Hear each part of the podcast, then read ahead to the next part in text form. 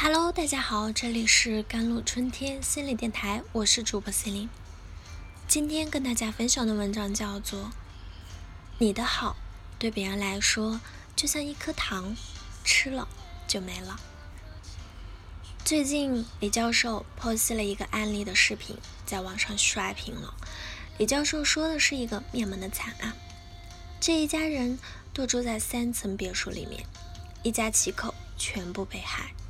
就连家里的保姆都没能幸免于难。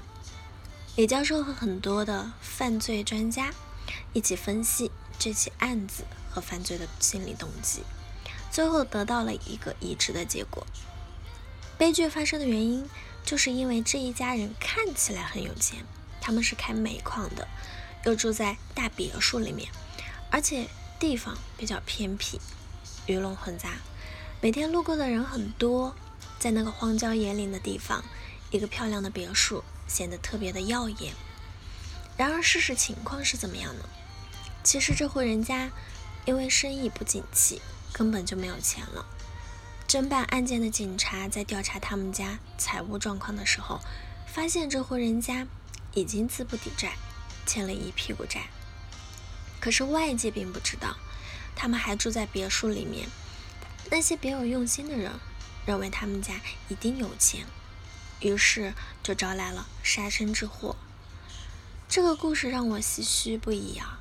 明明已经穷得破产，可就因为住在别墅里面，就招来了杀身之祸。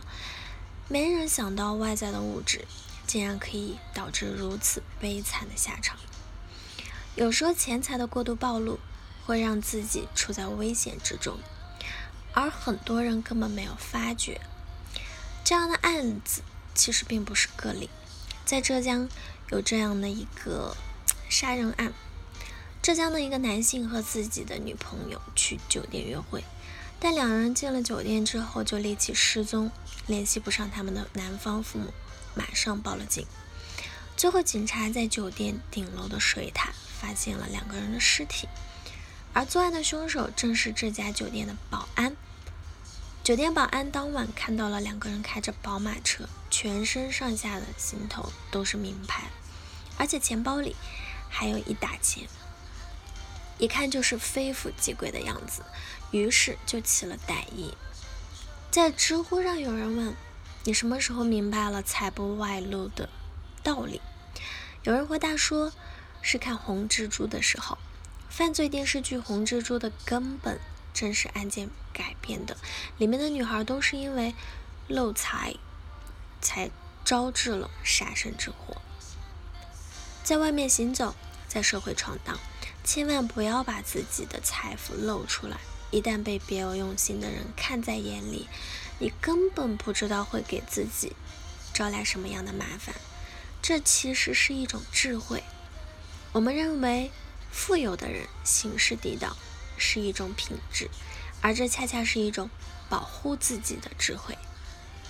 朱德庸说：“你的好对别人来说就像一颗糖，吃了就没了；你的坏对别人来说就像一个疤痕，留下就永久在。这就是人性。所以，这也是我不太建议大家向外界炫耀自己的原因。为什么不要炫富？第一，没有几个人。”能够表里如一的盼望你好，相信我，除了你的父母和亲人，真正由内而外希望你过得好的人并不多。闺蜜、朋友之间尚且还会说一句：“希望你过得好，但千万不要比我好。”你想想其他人呢？这就是螃蟹定律。我过得不好，就会想着把你也拉下来，见不得别人比自己好，这是人的一种通病。第二点，随意炫富会引起大部分人的痛苦。这个社会上只有少数人过得好，大部分人是过得不好的，这是一个无法改变的事实。所以你的炫富会无形之中引发大部分人的痛苦，因为每个人的幸福都是相对的，落差太大会加深别人的挫败感和无力感。你的优越是那么碍眼。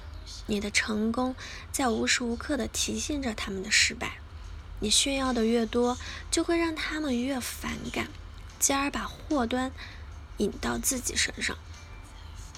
第三，财富超越别人太多，你将听不到真话，交不到知心的朋友。